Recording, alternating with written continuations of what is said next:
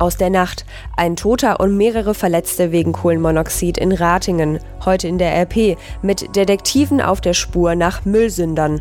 Und das kommt auf uns zu. Klimaproteste in 500 deutschen Städten. Es ist Freitag, der 29. November 2019. Der Rheinische Post Aufwacher. Der Nachrichtenpodcast am Morgen. Mein Name ist Laura Harlos. Wir sind kurz vorm Wochenende und ich freue mich, dass ihr zuhört. Nach einem Zwischenfall mit Kohlenmonoxid in Ratingen ist ein Mann in einem Mehrfamilienhaus tot aufgefunden worden. Drei Anwohner wurden gestern am späten Abend mit Verdacht auf eine Kohlenmonoxidvergiftung ins Krankenhaus gebracht. Das sagte ein Feuerwehrsprecher. Fünf Einsatzkräfte sind zudem durch das Einatmen relativ hoher CO-Konzentrationen leicht verletzt worden. Eine Anruferin hatte die Feuerwehr gerufen, nachdem sie ihren Bruder leblos gefunden hatte. Im Treppenhaus des Mehrfamilienhauses schlugen plötzlich die CO-Messgeräte der Rettungsdienstler Alarm. Kurz darauf wurde das gesamte Haus evakuiert. Die Ursache für den hohen CO-Wert ist nach Angaben der Ermittler derzeit noch unklar. Kohlenstoffmonoxid ist ein Geruch, Geschmack und farbloses Gas. Es ist nahezu gleich schwer wie die Umgebungsluft. Es entsteht oft als Reaktionsprodukt bei einer unvollständigen Verbrennung. Das Gas reichert sich im Blut an und hat dann einen Sauerstoffmangel zur Folge. Kommen wir zu weiteren Nachrichten vom Abend und aus der Nacht. Gegen 22 Uhr hieß es gestern Abend in Düsseldorf, Sie bleiben. Die Politik in der Landeshauptstadt hält nämlich an den drei Umweltspuren im Stadtgebiet fest. Der Stadtrat hat die Anträge von CDU und FDP für die Abschaffung einzelner Spuren abgelehnt.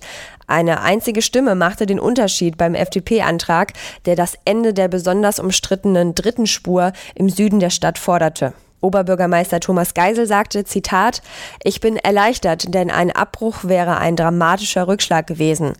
Die Mehrheit hat verantwortlich gehandelt. Die Deutsche Post möchte in Zukunft nicht mehr dazu verpflichtet sein, 80 Prozent der Briefe am Tag nach dem Einwurf zustellen zu müssen.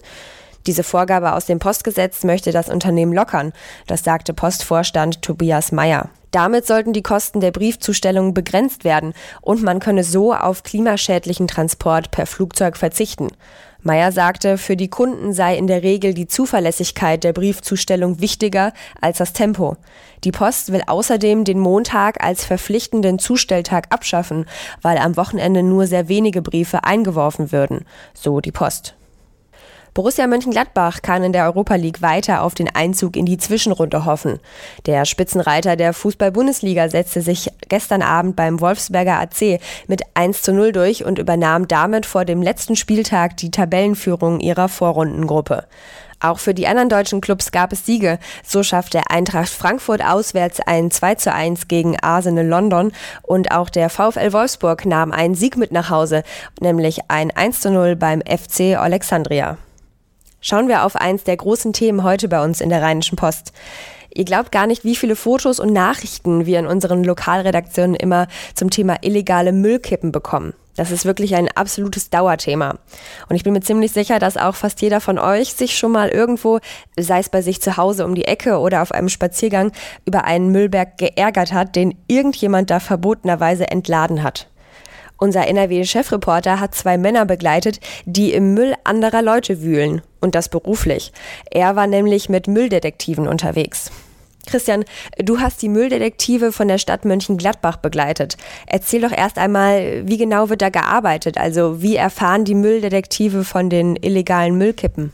Also ähm, Bürger können halt äh, bei der örtlichen Müllgesellschaft anrufen, können sagen, bei uns vor der Haustür oder im Park je nachdem, ähm, ist uns aufgefallen, da hat jemand Müll abgekippt, illegal, der gehört dort nicht hin, könnt ihr den bitte wegmachen.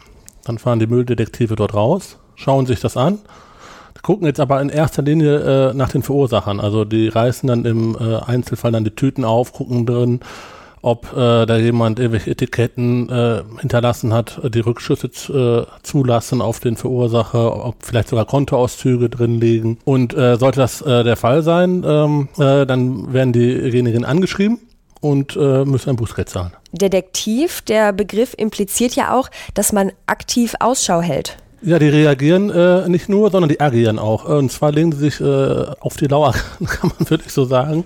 Äh, nachts observieren sie äh, entsprechende Hotspots, also ähm, mal, Müllcontainer, äh, wo traditionell oder wo häufig auch äh, dann illegaler äh, Müll entsorgt wird.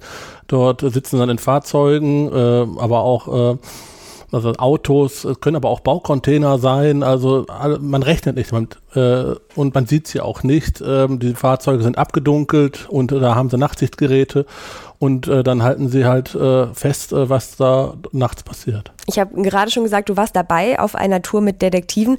Äh, was hast du erlebt? Also was schmeißen die Leute weg? Schmeißen so ziemlich alles illegal weg. Ich glaube, es gibt nichts, was man äh, nicht wegschmeißt. Äh, vom Autoreifen, dem Klassiker hin, über Kühlschränke, die weggeworfen werden, aber auch der ganz normale Hausrat, wenn man umzieht, Bauschutt, alles wird zusammengekippt und dabei finden sich natürlich dann auch gefährliche Gegenstände wieder. die Leute werfen Messer weg, die liegen dann einfach am Straßenrand, äh, Küchenmesser beispielsweise, ziemlich äh, scharfe Gegenstände, an die dann auch Kinder rankommen können. Also ähm, das hat nicht nur aus umwelttechnischer Sicht ist das äh, zu, zu, kritisieren, sondern vor allen Dingen äh, ist das ja auch teilweise ist das auch kriminell. Illegale Müllkippen sind nicht nur gefährlich, äh, für die Kommunen entsteht dadurch auch ein unglaublicher finanzieller Schaden. Äh, du hast dir das mal genauer angeschaut. Ja, ich habe mal die Städte in der Region abgefragt, was sie so äh, zahlen äh, müssen. Um, äh, die müssen ja einmal den, äh, den, Müll entsorgen und die müssen dafür aber auch das Personal bezahlen. Also äh, wenn man die Städte zusammenrechnet, äh, kommt da jährlich ein Millionenbetrag zusammen. Weißt du auch, wie teuer es für Müllsünder werden kann? Ja, im Fall in München-Gladbach, ich war da bei einer wilden Müllkippe dabei. Äh, dort wurden neun äh, Säcke dann am Ende von den Mülldetektiven zusammengestellt und äh, die sagen im Durchschnitt pro Sack 100 Euro, also in dem Fall 900 Euro. Wenn ihr mehr zu dem Thema lesen wollt, dann schaut doch heute in unsere aktuelle Ausgabe oder werft einen Blick auf rp-online.de. Werfen wir nun einen Blick auf das Thema des Tages. Zum vierten Mal koordinieren Klimaschützer weltweit ihre Proteste. 500 deutsche Städte sind heute mit dabei.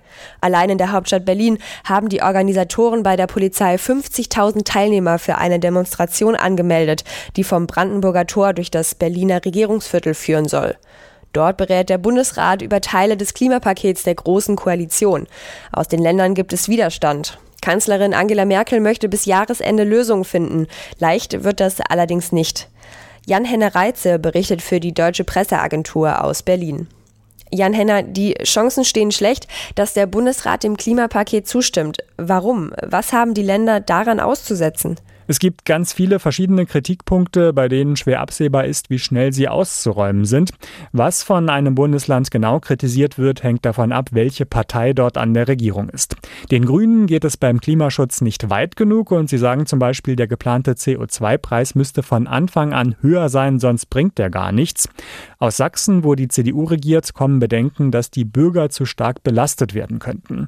Und ziemlich durchgängig kommt die Kritik, dass die Länder das Paket im Vergleich zum Bund Bund zu viel kostet. Heißt das, die Bundesregierung wird ihr Versprechen nicht umsetzen können, das Klimapaket noch in diesem Jahr endgültig durchzusetzen? Die Kritik ist ja ziemlich vielseitig und der Vermittlungsausschuss muss all das irgendwie zu einem Kompromiss zusammenbekommen und das bis kurz vor Weihnachten, wenn der Bundesrat zum letzten Mal in diesem Jahr tagt. Wenn der Zeitplan der Bundesregierung eingehalten werden soll, müsste das Paket spätestens dann durchgehen. Fraglich, ob das klappt. Andererseits besteht das Klimapaket ja aus verschiedenen Teilen und der Bundesrat muss gar nicht überall zustimmen. Da könnte die Regierung zumindest sagen, es ist zwar noch nicht alles unter Dach und Fach, aber wenigstens ein Teil. Vielen Dank an Jan-Henne Reitze. Schauen wir zum Schluss noch kurz aufs Wetter. Es kann heute Morgen immer noch nass sein, also für den Weg zur Arbeit könnt ihr ruhig noch den Regenschirm einpacken. Den könnt ihr gebrauchen. Ab dem Mittag lockert es dann aber auf, hin und wieder kommt sogar die Sonne raus und es soll in jedem Fall trocken bleiben. Dazu kommen Solingen und Wuppertal heute auf 7 Grad, Neuss und Düsseldorf auf maximal 8 Grad, genauso wie Krefeld und Mönchengladbach. Morgen wird es dann nochmal richtig schön. Viel Sonne und wenig Wolken bei 3 bis maximal 6 Grad. Sonntag bewölkt, aber trocken und wieder richtig kalt bei einem bis maximal 3 Grad. Ich wünsche euch ein schönes Wochenende und wir hören uns nächste Woche wieder. Macht es gut. Mehr bei uns im Netz www.rp-online.de